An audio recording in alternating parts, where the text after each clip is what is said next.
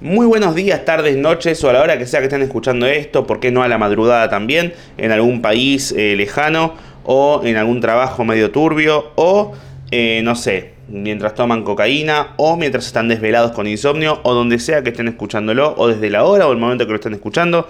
Eh, mi nombre es Lucas Uptain y esto es una nueva emisión de No sé si esto será gracioso, el recreo semanal que me tomo en donde busco la nada misma y en esa nada misma por ahí aparece algún otro remate o por ahí no. Así que básicamente me lavo las manos y ustedes llenan su vacío durante un ratito y en ese ratito que lo llenan por ahí en un momento dicen, ah, mira esa conclusión a la que llegó, qué capo el gordo este, o el judío este, o el, o el lindo este, cada uno sabrá cómo me dice, no me lo comente. Eh, igual uno sabe cuando el otro le dice alguna palabra con cariño. O sea, yo.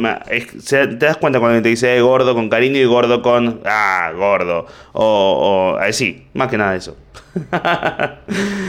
no hay muchas otras palabras que suenen con cariño, como. Sí, gordo, negro, eh, puto. Eh, Rubén. ¿No? Son como diferentes formas de expresar cariño. Eh, ¿Alguna cosa que tenga que decirles? Se vienen shows, se vienen muchos shows. Eh, debería decir la parte de los shows con alguna musiqueta de fondo, como una base de música, pero me da paja grabarla, así que lo que puedo hacer es hacer un sonido con la boca y después ponerlo por encima en la edición. Eh, no sé, como un, como un funk o algo así, onda, un tema de Stevie Wonder tipo Superstition Paca paca pam pam pam pam pam pam pam pam pam pam pam pam pam pam pam pam pam pam pam Ahora bien, se vienen las siguientes fechas de shows, por ahí te lo estás escuchando después y, y ya no llegas y decís, uy no, me lo perdí, pero lo estás escuchando antes y tenés ganas de venir estas son las fechas que se vienen. 26 de enero en Moreno, el 27 de enero en Pilar, 28 de enero en Olivos, 29 de enero en Longchamps, el 3 de febrero en Tandil, el 4 de febrero en Mar del Plata, el 9 de febrero en Monte Grande, el 10 de febrero en San Miguel, el 10 y... no sé por qué estoy boteando, pero... El, el, 23 de febrero en Wilde, el 24 de febrero en, en Cava, el 25 de febrero en Pacheco. Señor, señor. El creo que es 3 de marzo en Banfield, 10 de marzo en Rosario, 11 de marzo en Paraná, 12 de marzo en Santa Fe y 24 de marzo en San Isidro 16 de marzo en Polvorines. Y bueno, hay un montón de fechas. El 30 de marzo en Río Cuarto, 31 de marzo en Córdoba, 1 de abril en San, eh, no en Santa Fe, no, en San Luis, 2 de abril en Villa Mercedes y después a fin de abril estoy en, en Lanús y Quilmes y después en ya está confirmado y se puede sacar entradas para Montevideo el 6 de mayo, pero eh, falta un montón, pero pueden invertirlo ahora como decir, hey, puedo ser tu Harry Styles. Puedo hacer tu show de Harry Styles para que compras ahora y voy dentro de medio año. La tiro. En tus tetas. Eh, haz lo que quieras. Eh, si estás escuchando esto por Spotify, hola persona de Spotify, sabe que arriba si te gusta el capítulo o esto que hago, puedes ir y ponerle una estrellita al, al podcast como para que, que, diga la cantidad de estrellas que tiene. Creo que ahora tiene como 3.000 estrellas y en promedio tiene 4,9 puntos porque algún hijo de puta de 5 estrellas que puso eh, puede poner, alguno habrá puesto menos de 5 y me cagó el promedio de 5. Pero está bien, porque es mejor un 9 que un 10, porque si es un 10, ¿qué decís? Mm, esto está medio arreglado, pero si es un 9 decís como, está bien, ¿qué le falta para ser perfecto? Algo. O sea que eh, somos humanos eh, y los, los humanos erramos. Errar es divino, humar es humar. Ay, estúpido, habla bien. Y eso, si te gusta compartirlo, escuchar, no sé, hacer lo que se te cante. Persona de YouTube, hola persona de YouTube. Eh, ojalá que si estás escuchando, viendo, lo disfrutes. Comenta, me gustea, compartí. Y así le llega más gente. Y en ese comentario de que el algoritmo se mueva, le llega una señora que está viendo un resumen de Gran Hermano y diga: Uy, a ver si este habla de la partida de Maxi de Gran Hermano. Y de repente entra y escucha que digo: Y te acabó las tetas. Se dice Mmm, no es Maxi, pero lo consumo. Ay, se estuvo bien. Eh, habiendo dicho eso, eh, se vienen los primeros invitados a este espacio. Si quieren aportar para que pueda traer invitados, no, no a nivel económico, porque no le pago a alguien por venir, sino a charlar conmigo, eh, pueden entrar a la página de Instagram de No sé si esto será gracioso, que se llama No sé si esto será podcast, en donde en el perfil tienen un enlace donde pueden aportar en Mercado Pago diferentes sumas de dinero para que yo, en el caso de que venga alguien, le pueda pagar un remis o un taxi, o en el caso de yo movilizarme a la casa, alguien pueda, pueda pagarme un remis o un taxi para no viajar con epico, épicos, equipos caros, equipos épicos caros en la mochila y me los roben y nunca más escuchen esto por bronca. Así que eso, si les interesa, pueden aportar ahí. Habiendo dicho eso, arrancamos. Klaketovich. Ahora sí, arrancamos una nueva emisión. ¿Cómo están? ¿Cómo estás? ¿Todo bien? ¿Cómo te va? Eh, a mí cómo me va, bien, pero vos cómo te va, contestame vos primero, no me digas bien así nomás, porque a veces que, viste cuando le decís a alguien, che, ¿cómo estás? Y te dice, bien, bien, bien, y vos le ves la cara de, no, la verdad que estoy como el orto, eh, pero no tengo nada de hablar. No, a mí me interesa tu bienestar. ¿Cómo estás? Es más, voy a dejarte esa pregunta en Spotify y también en YouTube. ¿Cómo estás? ¿Querés explayarte? ¿Querés empezar a escribir? Salvo que de repente empieces a escribir, nada, estoy, de tal forma que sea muy triste y digas, no sé si me quiero exponer tanto. Pero si querés que solamente lo lea yo, o lo que sea, ponelo en Spotify o donde sea. ¿Querés contarme cómo estás? Te escucho. Yo soy una persona que te va a leer, porque yo entro a leer esas cosas. Por ahí no voy en contesto, eh, no te voy y te pongo, uy, che, qué bajón, eh, cogete a su mejor amigo. No, no, pero ¿querés contarme cómo estás? eh, y sí, receta también, ¿cómo estás? Te escucho. Ah. Eh, eh, así que espero. No sé cómo estás, pero espero que estés bien. O no muy mal. A mí me gusta blanquear el no muy mal. El, si no estás, espero que estés bien y si no, no muy mal. Como que estés en un punto medio entre que está todo bien, pero que está todo mal. Y que decís, eh, me, estoy Podría estar mejor, pero la verdad que tampoco me quejo tanto para la situación en la que estoy. Ojalá que estés en ese punto, en el cual podrías estar mejor, pero que tampoco que te quejes tanto para la situación en la que estás. Eso es lo que te deseo. Habiendo dicho eso, ¿cómo estoy yo? Bien, muy bien. En realidad, veo con paja por, por no haber grabado el podcast antes, porque, perdón, el recreo semanal podcast es con tres gordos, yo soy uno solo. Eh, medio con paja de no, de no haberlo hecho antes porque estoy grabando esto el mismo lunes que está por salir. Porque colgué en hacerlo antes, porque tuve show, quise descansar. Pero al mismo tiempo, está bien, necesito este espacio. Y, y, me necesité descansar entre show y show porque volví a actuar. Necesitaba volver, volver a actuar. Bover, Bover, Bover, que cuando sos de Boca y River. Necesitaba volver a actuar un montón. Tenía una cantidad de leche acumulada en la cabeza a nivel artístico y, en, y otras cosas que lo único que me lo puede sacar es subir un escenario y estar una hora y media desgastándome, contando chistes, haciendo reír a gente, charlando con esa gente después. Es lo que más me sirve. Eh, ayer veía que alguien en Twitter ponía que está en de vacaciones de laburo y se siente culpable porque necesitaba volver a trabajar. Se siente como que no tiene nada para hacer y hace cosas y aún así necesita volver a trabajar. Y yo le dije, tranqui, mira, yo en este mes que no estuve actuando desde Ushuaia, desde el 16 de diciembre en Ushuaia hasta el 20 de enero en La Plata, todo este mes que estuve sin actuar, mm, volví a hacer natación, todo el mes nadando, eh, me anoté la psicóloga, vi 30 películas en menos de un mes y aún así ninguno de esos días dormí tan tranquilo como el viernes cuando volví de La Plata. Así que nada, eh, a futuro esto será un problema porque voy a tener 80, no voy a haber visto a mis hijos nunca porque siempre decidí trabajar y puede ser, pero con jubilación. Así que, uh, volví a actuar, volví, he vuelto, he hecho la volvición. Estuvo lindo, estuvo bien. Eh, podría haber salido muy mal. Le mando un saludo a Charo, creo que se llama Charo, la que me habló, que, le, que vino al show, que le gustó y que escucha el podcast. Estuvo lindo el show. Eh, podría haber salido mal porque no fue en el mismo lugar donde hice siempre el show los últimos meses, que fue en el Teatro Bar en La Plata, fue en otro lugar, que, es un lugar más para bandas y fue un día el viernes que llovió mucho y había un par de goteras en el lugar y en el lugar yo les cuento una cosa, eh, intimidades de la comedia. Los dueños de bares, en general, los que...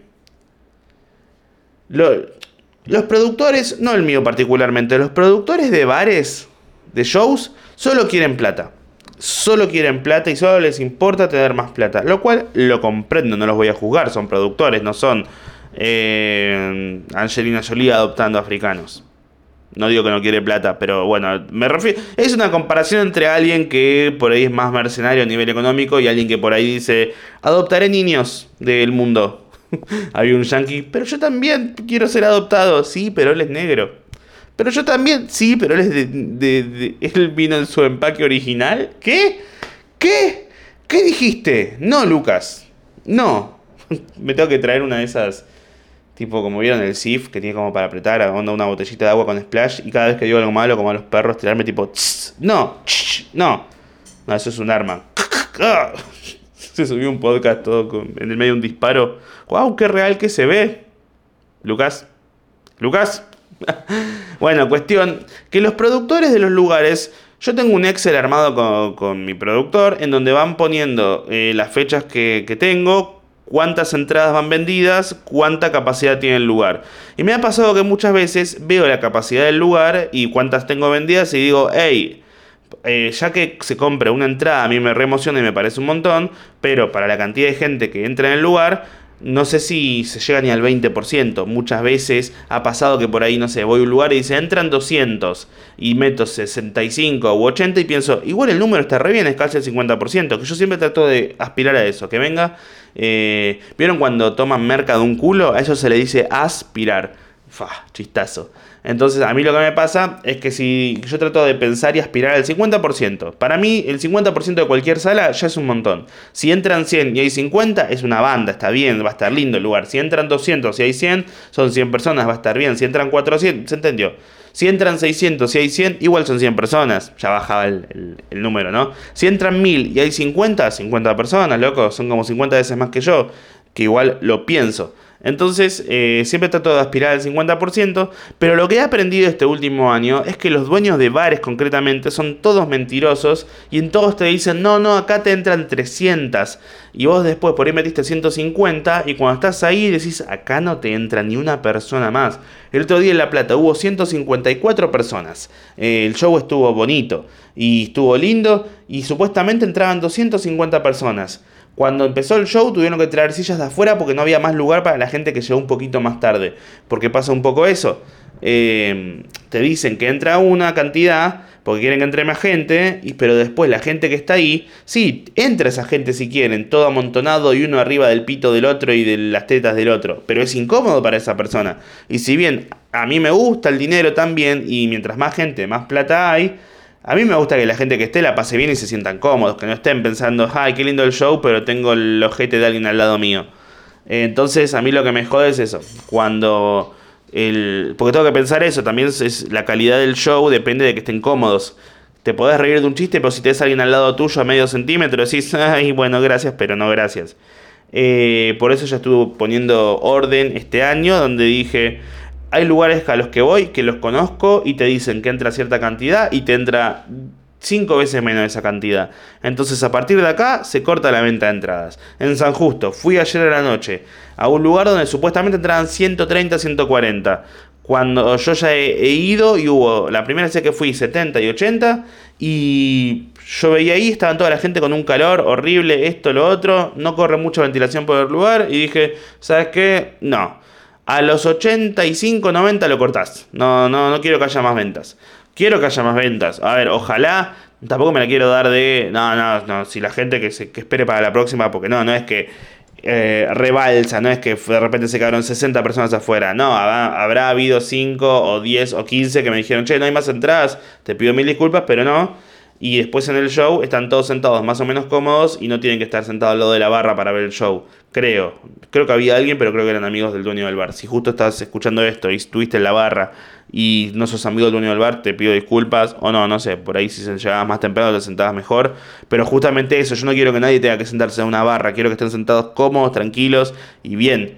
Eh, ¿Por qué estoy diciendo esto? Ah, porque el viernes estuve en La Plata y lo que pasó es que el lugar, como está más acostumbrado a bandas, el sonido estaba bien, pero tiene luces dentro del salón que estaba en la parte de adentro.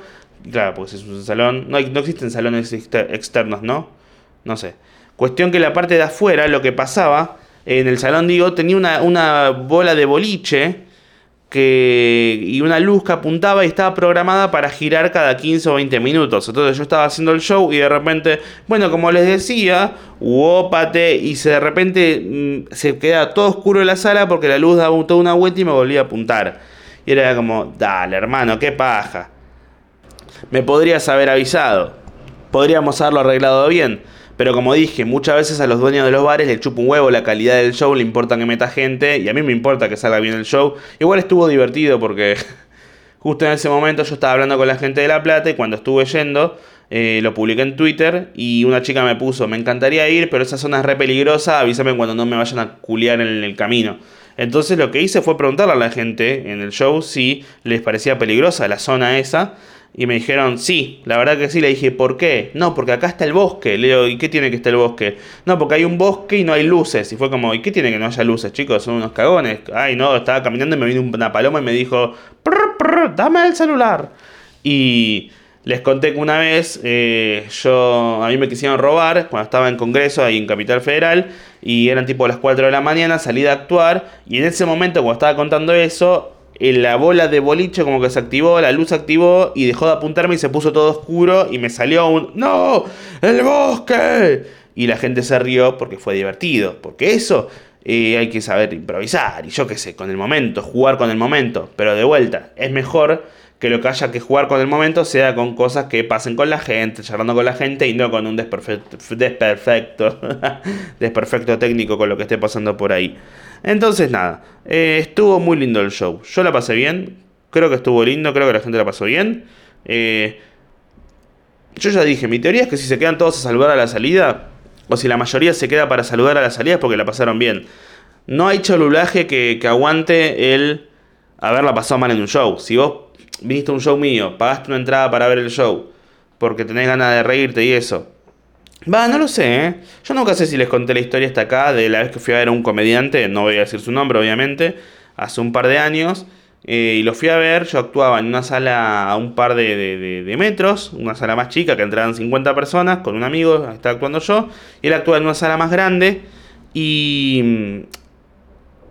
Y yo sabía que él era como más Instagramer, y había arrancado a hacer stand-up hace poco. Y es como que fue primero Instagramer y al mismo tiempo arrancó a hacer stand-up. Entonces dije, no puede ser buena la calidad de show si arrancaste a hacer stand-up hace menos de un año y ya tenés 100.000 seguidores. O sea, puede que esté bueno lo que haces en las redes, pero lo que haces en el escenario por una cuestión de tiempo que llevas escénico, no creo que sea bueno. Desde ese es mi prejuicio, sí, bueno, tómalo o déjalo. Entonces dije, voy a ir a ver un poco lo que hace. Estaba la sala llena, la de él, tenían como, era él con un pibe más, 150 personas más o menos. Y, y el show era malo eran los dos medio disfrazados, haciendo chistes sobre que uno tenía, mm, un, se habían puesto como una especie de desodorante en el pantalón y se travestía y bailaba tipo como ah, pero no no era no era tipo drag era onda uy mirá me puse una peluca y tengo un desodorante y soy o sea que soy mujer pero tengo pito jo jo jo jo jo jo jo, y era como chistes de uy ese pedazo y lo apoyaban y todo. Y era como que el chiste eventualmente empezó a decaer. A los 2, 3 minutos la gente era como, ja, sí, bueno, ya entendimos, al decimoquinto chiste de pija ya me dejo de reír. Y en un momento, como las redes son muy conocidos o eran conocidos por hacer bailes, eh, ¿Estoy hablando de Michael Jackson? Sí. Lo que pasó fue que, que empezaron a bailar de la nada, pusieron una cumbia, empezaron a bailar, y el público empezó a aplaudir, y a mí me pasaba que decía, che, esto está a nivel calidad humorística, siendo que es un show de stand-up, no es un show de, baile, me parece una porquería, tipo, no me parece gracioso, no hay chiste, acá no hay chiste, la gente pagó una entrada elevada, y no hay chistes, no hay humor, pero la estaban pasando bien. ¿Por qué? Porque fueron a ver lo que fueron a ver. O sea, les dieron lo que fueron a ver. Si vos fuiste a ver un pibe que es conocido por hacer cierta cosa y te da esa cosa, calculo que te alegra. Y en este caso, me pasó que viéndolo, dije, esto es malísimo, pero bueno, calculo que la gente quiere ver eso. Todo esto para plantearlo de que si yo cuando voy a actuar, eh, si yo creo que si la gente se queda después del show a saludar es porque la pasó bien.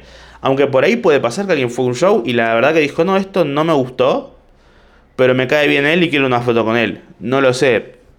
Calculo que si pasa eso, mm, no me alegra. Tipo, me alegra que a pesar de que por ahí decís la pasé mal o no lo disfruté, igual quiero una foto con vos porque me caes bien. Pero pienso, hey, no, pará, porque yo siento que lo, en lo que soy bueno es en hacer humor. Eh, a mí lo que más me alegra es cuando en los shows viene gente con acompañante que no me conoce, pero bueno, fue a acompañar a alguien y después del show me dicen, che, yo, yo soy acompañante, no te conocí, me gustó, que es como un, hey, no esperabas algo e igual te divertiste. Eso está re bien, eso me realegra. Eh, Era, era el nene que dice, me gusta el arte, esto me realegra, me realegra cuando la pasan bien. ah. Bueno, pará, ¿vieron lo de ICA? Eh, ICA, trapero, músico. Eh, hoy tengo quejitas, pero están bien las quejas. Que, que es me jode cuando ningunean al artista, cuando alguien se manda una cagada a nivel artístico, a nivel... No a nivel artístico, a nivel persona y dicen, ¿y este quién es? ¿Quién lo conoce? Y alguien lo conoce, si no, no tiene un teatro, un estadio, un lugar lleno. O con 25.000 personas en un lugar de 100.000. ¿Eh, ¿Alguien lo conoce? Sí, claramente alguien lo conoce. Bueno, cuestión que ICA, eh, más conocido como Alejo en el quinto escalón, el loco es un pibe que organizó el quinto escalón. ¿Qué es el quinto escalón? Es el espacio donde eh, competencia de freestyle en plazas, eh, que fue la más famosa y el semillero más grande de, del rap y de la música de los últimos tiempos. Eh, el otro día hablando con Nati me, descargaba porque me decía que a veces siente, siente que mansplaineo cosas como que explico de más. Pero no es que explico de más, es que a veces que siento que hay cosas que obviamente hay muchos que lo conocen, pero otros que por ahí no. Entonces, que yo diga quinto escalón, si tienes una cierta edad una cierta cultura general, por ahí lo reconoces, pero hay gente que por ahí dice, no, ni idea. Porque hay gente que no conoce de verdad. Entonces digo, yo lo explico porque estoy acostumbrado a nivel comedia, comedia y comedia y comediante, que hay que explicar ciertas referencias para que poner a todos en tema y que cuando vayas a hablar del otro se entienda. Eso es lo que me pasa. Eh, entonces, no mansplaineo, cultura general, explaineo. Mm. Entonces le dije, escúchame, yo te voy a explicar lo que es el mansplaining. Em, ¿Cómo se dice? Ah, bueno, quinto escalón. Eh, competencia más importante de batallas de, freestyle y de gallos en, en, Plaza de los años que dio la. fue la, el semillero más grande de música en el mundo. De ahí salieron Duki, Paulo Londra, de ahí salieron eh, Litkila, Acru. O sea, salieron de otros lados, tipo, salieron de la concha de su madre, pero ese lugar fue donde fue una amalgama de un montón de cosas y un montón de cosas que pasaban al mismo tiempo. Y entre todo eso, eh, la visualización, la exposición y todo, salió mucha gente muy conocida. Bueno, Trueno salió de ahí. O sea, no, de vuelta salió de la concha de tu vieja, pero participó ahí, compitió ahí, se hizo conocido ahí. Dani, eh, bueno, Dani no es tan conocido a nivel musical me parece, pero a nivel freestyle es muy famoso. Y un montón de gente más. Eh, Cuestión que ICA, después de que terminó el quinto escalón, allá por el 2017, se empezó a dedicar bien a la música y así hizo un grupo con Duki y con Neopistea que se llamaba Modo Diablo y después empezó su carrera solista y la rompe y le va bien. Y es un músico que, hace mucho... Que a nivel voz, a mí no me gusta mucho, tiene canciones que, que un poco me copan a nivel rítmico, porque después la voz es tipo, oye, oye, es como canta como el baiano como dice, escuchen cualquier tema que dice como, como que pone esa voz, pero está bien, a la gente le gusta, hay gente a la que le gusta, hay temas que a mí me gustan inclusive, y lo que pasó es que él juega mucho con sus shows de... uy, se quejaron porque hubo un mini sismo. Es más, él su show le llama isismo. y es Easy Y-S-Y, tipo Easy como el lugar de, de donde vas a comprar herramientas, bueno, pero no. Eh, y jode con que la gente salta tanto y poguea y se golpea en el sentido de divertirse en el recital que hacen temblar el suelo y la gente termina quejándose. Y él juega mucho con eso, con el pogo, con esto y con lo otro. Cuestión que el otro día hizo un recital en Mar del Plata y en el medio del recital, en un momento, ponen cosas que tiran fuego en el medio del show y y el de seguridad era un pelotudo y un pibe se subió al escenario justo pasando por al lado una cosa que lanzaba fuego. Lo cual decís, hey, eh, qué peligroso porque el pibe se pudo haber quemado. Qué estúpido el de seguridad por no frenarlo. Te un laburo, you have one job, frenar al pibito que casi se quema. Pero el pibito subió porque es un pibe que debe tener 18 o 20 años, que está feliz, que está arengando a su artista que, y se, se mandó para subir y después lanzarse o lo que sea o darle un abrazo o lo que sea. Lo que se viralizó después fue que el loco este decía retaba al público porque le decía, eh, muchacho, el escenario es mi lugar, yo soy el artista y yo soy el artista y este es mi lugar y ustedes están abajo y ustedes están ahí. No dijo ustedes están abajo, creo, no me acuerdo. A ver, voy a ver si tengo, si tengo el audio para, retratarlo y que digan, ah, claro, es más, ¿dónde está Tuki? Tiki, tiki, vamos a ver, vamos a ver, vamos a ver, acá. Aguante un segundo que soy, soy solamente una madre con tres hijos, por favor. Aguanten. Acá está, este es el audio. Yo, ey, ey, silencio porque estoy haciendo de verdad. Si me respetan de verdad, cállense un toquecito ahora que les quiero hablar en serio. Si me respetan de verdad, cállense un toquecito que les quiero hablar en serio. Yo dejo la vida y me tomo con mucho respeto y con mucho compromiso mi trabajo de estar acá arriba del escenario. El escenario es para el artista. El escenario es para el artista. Negros de. No, eso no lo dijo. Si ustedes me aman de verdad, no me pueden faltar al respeto como el boludo que se acaba de subir al escenario. ¿Se entiende? Si ustedes me aman de verdad, no me pueden faltar el respeto como el boludo que se acaba de subir al escenario. ¿Se entiende? Yo no me subo a la moda de artistas que suben la gente al escenario para hacerse los simpáticos y demás. Yo dejo el alma acá, pero este es mi lugar. ¿Se entiende? Bueno. y se viralizó eso y todo está poniendo que fantasma, que hijo de puta, quién es, quién se la cree.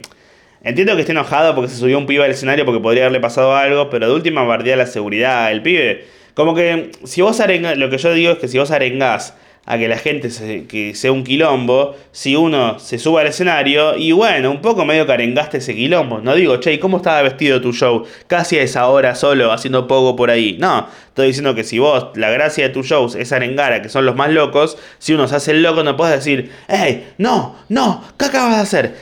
Y le tiras agua en la cara. No, no está bien, me parece a mí. Eh, pero me gustó mucho el, ¿se entiende? Porque su público en promedio creo que son pibes de entre 15 a por ahí 20 y pico de años. Y, me gusta que los trate como niños de primaria, tipo, ¿se entiende? Y todos ahí, sí, señorita Isia. Pero bueno, cada, cada uno tiene su público diferente. Ayer le, les decía a los de San Justo que yo, por ejemplo, mi público, si bien tengo mucho público joven, porque tengo mucho público joven, eh, también tengo público más grande. Yo he notado que en mis shows oscila entre grupos de amigos eh, de, de 20... O sea, grupos de amigos, eh, parejas, hay mucha pareja, de todas las edades, tipo, bueno, todas las edades no, parejas de... La pareja suele ser más de 20 a 30, un poquito más inclusive a veces, parejas de esas edades, de esas edades grupos de pibes, eh, grupos de pibes mixtos, tipo pibas, pibas, pibis. Eh, chicas, a veces también hay grupos de pibas. En La Plata hay un grupo de pibas. Allá en San Justo también, amigas que, les gusta lo que hago. Eh, y eso, pero no, no, la comedia es diferente. Yo tampoco, yo si bien arengo al humor oscuro, no es que digo, dale, súbanse, hagan esto. Es más, a mí me gritan en el escenario desde abajo algo y digo, callate pelotudo. Y está todo bien porque se entiende que cuando estoy haciendo el show, el escenario es mío, es mío. ¡Ah! ¡Negros! Pero a nadie le interesa subirse, está, está más tranquilo, entendés que estás en un show y la adrenalina es otra, la adrenalina es de reírse lo que estás diciendo. Yo siento que si le digo a alguien del público, ¿querés subirte? Me van a decir, ¿para qué? Y le voy a decir, no sé, paraguayo, se van a reír y seguimos con el show. Eh, pero la verdad que. Nada, me parece como loco el, tema de. de ir y maltratar al público. Y eso. Yo siento que no los maltrato. Yo creo que los trato bien. En persona, por lo menos. O sea, yo soy una persona bastante ¿Empática? No. Sí, me trato de poner en el lugar del otro, de decir, hey, pagaste una entrada, viniste hasta acá. Lo mínimo que puedo hacer es salir, saludar, darte un abrazo si lo querés, saludarte, que te chupe la pija, como te chupe la pija, yo qué sé. Como trato de, de quedarme ese segundo. Ayer, por ejemplo, terminó el show en San Justo.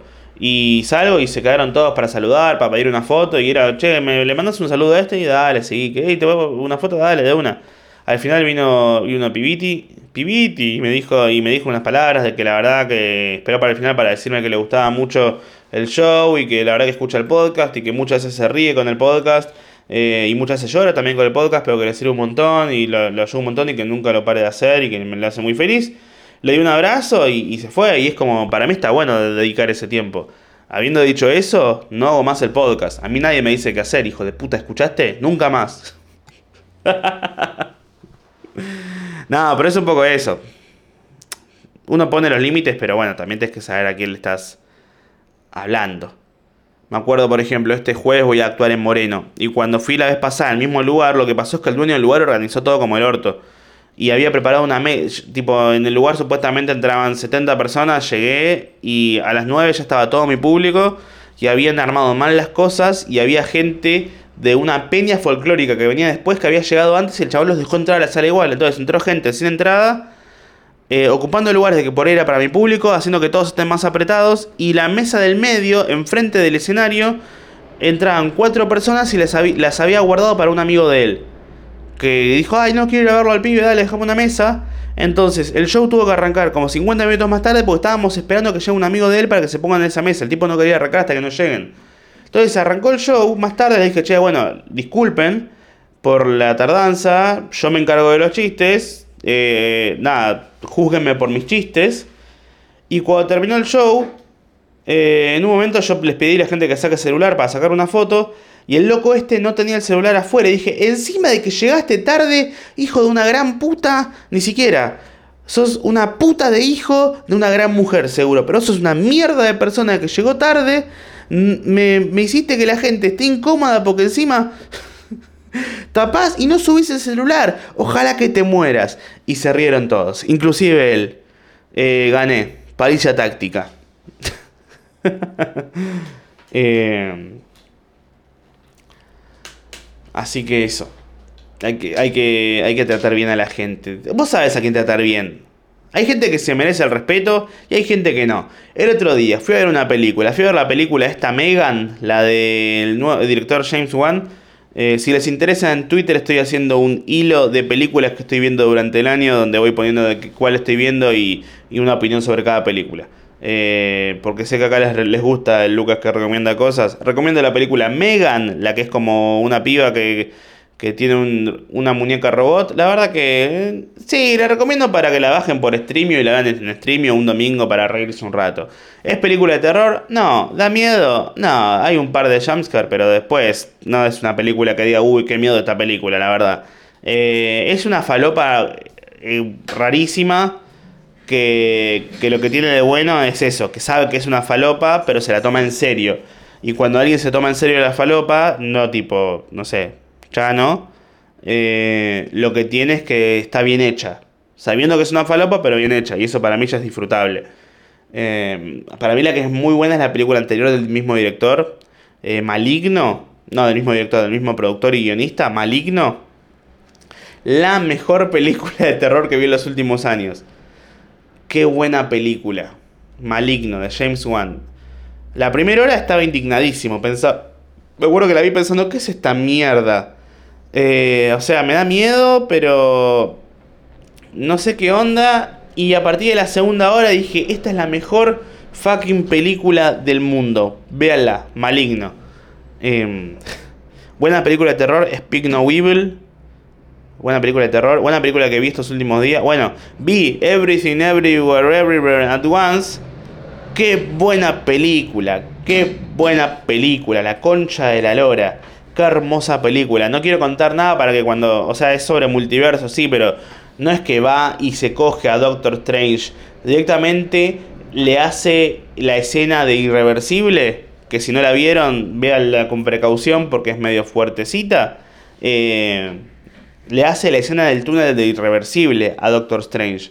Qué buena película. Como la vi todo el tiempo pensando, mirá lo que es el cine. Mirá lo que es el cine. Ah, bueno, contaba esto porque hablando de lo que es el cine, fui a ver Megan al cine, porque tenían que ir al cine. Y cuando salí, voy al baño. Y justo en la puerta del baño, que estaba baño hombre, baño mujer, eh, había un grupo de pibas de, no sé, 17, 18 años. Y yo, como las esquivé, y me metí al baño de hombres. Las esquivé y me escondí en el baño de mujeres. Tipo, mmm, ¿van a hacer caca en algún momento? Oh. Y me metí al baño, eh, hice pipí. Y cuando salgo, seguía en el grupo ahí esperando no sé quién, alguna amiga que estará por salir de otro baño. Y una de las pibas me mira. Y yo digo, calculo, ahí si me llega a mirar y darse cuenta que soy yo, como mucho después le dirá, no, boluda, ese es el de TikTok. No, me miró e hizo, no, me puedo sacar una foto. Me gritó eso en la cara cuando acaba de salir del baño las amigas y un pibe más que estaba ahí lo miró. Nati estaba conmigo y se dio vuelta y se fue. Tipo dijo, no, yo no me banco esta pelotuda. Y las amigas dijeron, boluda, no le podés gritar así en la cara. Mi reacción fue, sí, tranqui, no pasa nada, de una. Se sacó la foto y las amigas me dijeron, tipo, uy, disculpa, le dije tranqui, el azúcar, no pasa nada. Pero es un poco eso, hay gente que no tiene... Los adolescentes en general son muy irrespetuosos. Eh, más cuando están en, grupo de amigos, suelen estar más como excitados, como que sienten que, que tienen que estar como, ah, estamos todos, somos un grupo de Power Rangers drogados. Eh, no sé, eso es muy de... Cada uno cuando está con gente con una personalidad parecida a la de uno se potencia, creo. Yo cuando iba a la secundaria y después salía con amigos a bares o boliches y estábamos en el colectivo, tenía muchos que gritaban y se la pasaban gritando de una punta del colectivo a la otra. Y a mí me pasaba que yo estaba ahí como, chicos, por favor, hay gente que está tipo escuchando música o viniendo del trabajo, no, no, no molestemos. No sé. Eh, no, no lo sé. Me parece que está bueno respetar el espacio de los demás. Y entonces, si no respetas mi espacio, como que pienso, no me rompa las pelotas, ¿no? igual trato de ser lo más respetuoso posible. Hago cosas como, no sé, no, no pegar, no violar, no pisar a la gente, eh, no, no empujar en la calle, no escupir, y más que nada de eso, ¿vieron? Se trata un poco de eso, el respeto por el prójimo. Eh, puede ser prójimo o antigimo. ¿Qué son? ¿Progemir o antigemir? Yo. Depende del contexto, tipo, si estás cogiendo, un poco me gusta. Pero si no, tipo, si estás en el medio de la calle y haces un. ¡Ah! Un poco medio que por ahí me siento incómodo. Ustedes calculo que también. No creo que alguien esté escuchando esto en voz alta. En un local, tipo, acá en el pediatra. Eh, atendiendo una peluquería infantil y de repente. ¡Oh! ¡Oh! No, pero si de repente estás cogiendo y la otra persona se pone a gemir, es como, ¡ay, qué copado! Parece que te está gustando lo que estoy haciendo. El perro. ¡Wow! ¡Wow! ¡Wow! ¡Wow! ¿De qué iba este capítulo, no? Es el capítulo de los gemidos. Eh, una vez me renojé porque un amigo me mandó el audio de los gemidos y yo estaba con mi abuela. Y cuando lo abrí me enojó un montón porque eh, los gemidos del audio tapaban a los de mi abuela y era como, dale, tarado, avísame, ¿no ves que estoy con, mi señora? Nada. ¿Saben que me jode un poco el miedo a la vejez que hay? Ayer compartieron una, compartieron una foto de, de, de Serge Tangian de Red de, que es el de System of a Down, de Anthony Kiddis y Flia, que son el cantante y el bajista de Red Hot Chili Peppers.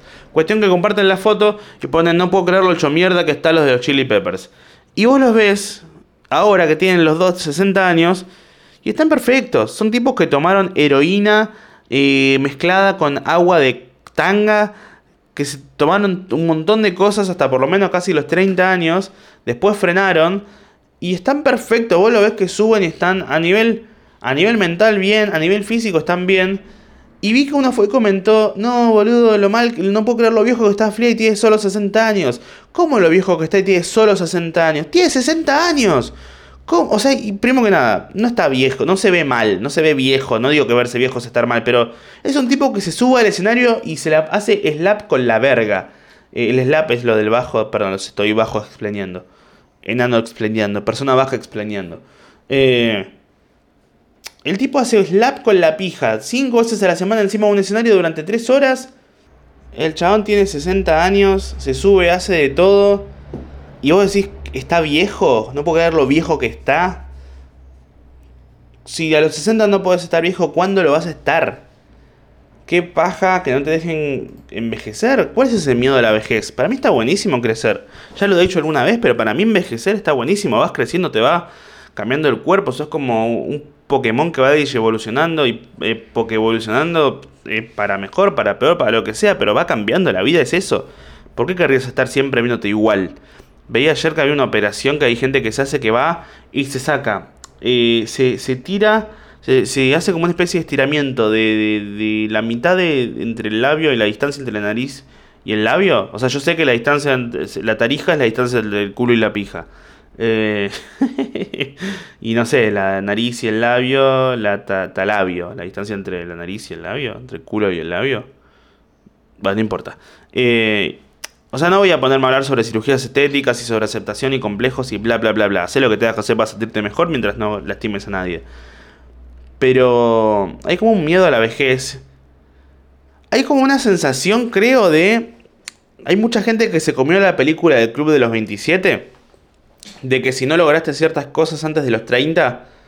Eh, y que si ya está, tipo, terminaste la vida, ya no lograste nada que si no tenés una carrera, una casa, y si no, si no sos próspera y exitosa a los 30, ya tuviese un fracaso, como si después de los 30 se viene la muerte. Como no, no, yo a los 25 quiero tener casa propia, pareja, eh, amante, quiero tener trabajo, quiero tener... Eh, y no, la vida no, no funciona así. Más ahora que se extendió todo un montón más, que por ahí el promedio de vida puede llegar hasta los 80, a veces, inclusive, si más o menos te cuidaste, puedes llegar a los, a los 90. Y ni siquiera, ¿cuántos viejos conocemos que se la pasaron tomando merca del culo de un burro?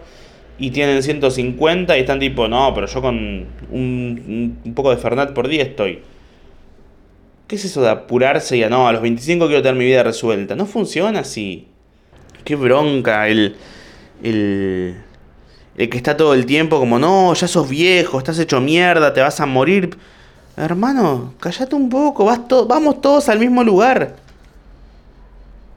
Que ahora tengas 25 o 22 no hace que dentro de 10 años no llegues a esa edad. Y está todo bien. Es la mejor edad inclusive para mí. Y eso que yo tengo 29, ¿eh? pero estoy pasando el mejor año, los mejores años de mi vida ahora. Todos los años anteriores en los cuales mucha gente está como no quiero lograr todo ahora, es imposible, son momentos de de experimentación, son momentos de, de donde tienen que donde te equivocas. Los 20 son para equivocarse, los 20 son para errar y para probar y decir, ok, esto no era, esto no me gustaba tanto. ¿Para qué? Para después, en una de esas, llegar a los 30.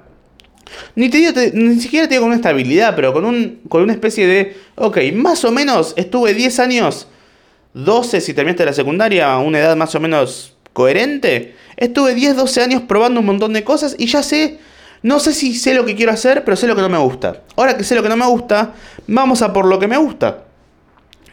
Va, me parece así, trato de pensar de esa manera, que es... Y después te queda toda la vida para más o menos tratar de hacer lo que te gusta. Yo no voy a boliches, no me gustan los boliches. Me han invitado a la Breche gratis, al super VIP, del VIP, del VIP. No me gustan los boliches, no me gusta la fiesta, no me gusta ese tipo de fiesta, disfruto otra cosa. Entonces, ¿por qué lo voy a hacer? Ah, no, porque esto, si yo, yo estoy grande, ¿qué me, no me importa eso, me gusta hacer otras cosas. Porque ya probé eso, entonces no me, ya sé que no me gusta. Y ahora disfruto ir a tomar un té a una casa de té con una tortita de limón. Qué, qué rica que es la torta de limón. Aguante. Entonces, como sé que me gusta eso, ¿para qué perder el tiempo haciendo otra cosa? ¿Me gustan las salas de escape? ¿Me gusta ir a correr? No. ¿Me gusta ir a nadar? Sí. ¿Me gusta pelear? No. ¿Me gusta coger? Sí. Vas probando cosas, esto sí, esto no. Necesitas probar, no puedes tener 20 y decir ya tengo la vida resuelta. Voy a bardear un género y que ni, ni se espera en esto. Ah, un poco sí tal vez. Pero vi un par de. Vi una milipili que hizo un libro de poesías. Mis, mis, poemas se llama, algo así, no sé, no, no, no tiene nombre. Hagan de cuenta que no tiene nombre. Y era una piba que tiene padres ricos, que... Padres ricos, que es hegemónica, que trabaja de modelo y hizo un libro de poemas. Y yo vi eso y dije, ¿qué tenés para decir? Ayer fui... Ayer fui a Starbucks. Aumentó la mexaluna. Qué ganas de estar con vos, viendo por la noche la luna. ¿De qué vas a hablar? ¿Qué tenés para decir? No digo que alguien con la vida resuelta y siendo hegemónico no tiene algo profundo para decir. Digo que si encima tienes 20 años, no hay nada que tengas para decir que me pueda interesar. Te pido disculpas. Yo voy a juzgar a la gente. Ustedes lo saben desde el principio. no digo que sí, pero tampoco digo que no, y me permito juzgarte. Diciendo, ¿really? ¿Really? ¿Really? Eh, venimos de muchos capítulos donde estoy más profundo. Eh, puede haber un capítulo donde esté medio bardero. Pero está bien, porque una vez que. Para mí está bueno, porque una vez que sacas el bardo aparece lo bueno. El otro día lo pensaba con la psicóloga. Va, es algo que pienso hace mucho, que es como que toda la gente es un bardo. Todos somos un bardo. Eh, hasta la persona más hegemónica y hasta la persona más bella que veas por fuera, la rascas un toque y sale todo. Yo eh, he salido y salgo y saldré, no sé, con gente que me ha parecido hermosa y que por ahí vos decís, por fuera es, no hablo en particular de Nati en este, en este caso, que es hermosa y la amo y todo, y también tiene sus mambos y esto y lo otro, pero me refiero a que he salido con gente que en su momento, yo siendo más chico decía, fa, no, esta persona es perfecta, mirá, tiene la casa, tiene, tiene el culo, tiene la cara, tiene, la, tiene todo, tiene todo y es perfecta. Y, y es graciosa y esto y lo otro. Y me acuerdo de por ahí a la segunda, tercera salida, rascar un poquito, no de sentido literal, tipo, che, me rascar la espalda que me pica y que, y rascarle y que se ponga a llorar, sino un poco de charla y que afloren todos los miedos, traumas, complejos y todo a la vez. Porque todos, por más perfecto que parezcan, rascas un toque y nos caemos. Pero nos caemos al toque. Por eso a mí no me preocupa hablar de, mis mambos o cosas así, porque prefiero estar consciente de ellos y no esconderlos y no mostrarme como un sí, yo soy perfecto esto porque sé que no lo soy y tengo un montón de, de conflictos. Y justamente porque tengo súper interiorizados y exteriorizados mis conflictos es que puedo vivir más o menos tranquilo y no me pego un tiro a los 22 años. Pero Lucas ya tiene 29. Bueno, pero viajo con el tiempo. Va un poco por ahí. Para mí está bueno tener un poco... Lo importante es decirlo y tenerlo, tenerlo, tenerlo consciente. Una vez que lo concientizaste, bueno, puedes hacer algo con eso. Me parece. Y yo tengo muy consciente de las cosas que me pasan. Todos somos un bardo. Vos que por ahí decís estoy bien, justamente te preguntan cómo estás y por ahí decís, no, bueno, no, no sé si estoy para hablar de esto. Va un poco por ahí. Eh, pensar qué te pasa, qué me pasa. Eh, todos estamos en una eventualmente, si no es ahora. Creo. No lo sé. Si no, cuando no estamos en una, lo que hacemos es taparlo con cosas. A veces no lo, lo tapamos con, con, música, lo tapamos con películas, lo tapamos con ir a nadar, lo tapamos con, con actuar, lo tapamos con escuchar podcast de Lucas Upstein. Pero cada uno está en alguna. Lo estamos. Eh, siento que es una generalización no mala la que estoy haciendo. Podría ser mucho peor la generalización. Podría decir, ¿vieron que todos son nazis? No lo sé. Siento que no fue bueno este capítulo. No está bien que lo blanquee. Siento que tampoco... O sea... Creo que fue más gracioso que bueno. Creo que hubo momentos graciosos. Eh, y está bien. Pero me parece que esté bien que haya uno que no esté del todo bueno y profundo. Si todos son buenos, ninguno lo es. Si todos son buenos, el que es malo llama más la atención. ¿No? Inclusive eso. Por ahí este es el capítulo villano del podcast. Por ahí esta es la piedra, es la oveja negra el hecho de que haya uno que, no sea tan profundo o tan gracioso, que no se lleguen a, a, conceptos tan grandes como en otros capítulos, puede que sea lo que haga que a futuro sea recordado. Como el de la mosca. El de la mosca fue una mierda. Pero fue tan malo que fue bueno. O sea, no fue una mierda. La gente que fue la pasó bien, creo. Yo dentro de todo la pasé bien. Pero se siente esas vibras de a dónde está yendo, a dónde está tratando de llegar. Yo este la pasé bien en lo que estoy grabando, pero siento que no llega a ningún lado tan profundo. Pero justamente el hecho de estar ahí y con ese pensamiento me despierta un poco de frustración Y esa frustración hace que piense en, ok, quiero seguir trabajando en eso. Y por eso no lo termine todavía. Porque por ahí aparece algo más. Porque va un poco por ahí, ¿no? Vos siempre tenés que tratar de que parezca algo más. Es una fe ciega con la que te mueves. De, de, de, bueno, yo por eso. Yo no puedo creer que no hay algo más. Hago humor. Si yo no creyera que hay algo más. O sea, yo tengo que hacer chistes nuevos todos los días. Todos los días hago chistes. Siempre con miedo de que el que, ve, el que viene va a ser malo. Puede que sea malo. El otro dice, uno que es malo, eh, está bien. Es uno que dice que estaría bueno que haya una aplicación donde pagás para que la gente te pida disculpas. Se puede llamar Perdonly Fans. El otro tiene que estar en culo mientras las pide las disculpas. Puede ser. No, no es obligatorio. Y, y me acuerdo cuando fue me comentó cuenta en decadencia. Y cuando me lo puso, eh, era como, no, porque está bien que salgan chistes malos, porque si aparecen chistes malos, después pueden aparecer los buenos. El chiste malo hace que el chiste bueno sea bueno. Los Beatles tienen tantos temas excelentes que cuando aparece uno medio pelo, te hace revalorizar y resignificar y, y que te gusten mucho más los temas que sí te gustaron. Como cuando alguien te trata mal. Cuando alguien te trata mal en la vida, de repente ves, no sé, cuántas series y películas hay donde hay una madre que, que sentís que, donde muestran a un adolescente que siente que sus padres son medio una mierda y de repente va y sale con alguien y la persona es una mierda eh, y se da cuenta que en realidad los padres siempre trataron de cuidarlo y ser lo mejor para esa persona. Porque ante lo malo empezás a resignificar y revalorizar lo que pensaste que no era tan bueno y al final sí era lo bueno. Es como cuando uno se odia a sí mismo, ¿no? Que pasa mucho, que uno tiene, se ve al espejo y dice, no me gusta lo que veo. No me gusta. Ve una foto, te sacan una foto y decís, che, estoy feo. No me gusto. Me parece que estoy feo, estoy gordo, estoy esto, estoy lo otro no me gusta cómo me veo. Pasan unos años, volvés a ver esa foto y decís, che, qué bien que estaba cuando sentía que estaba mal.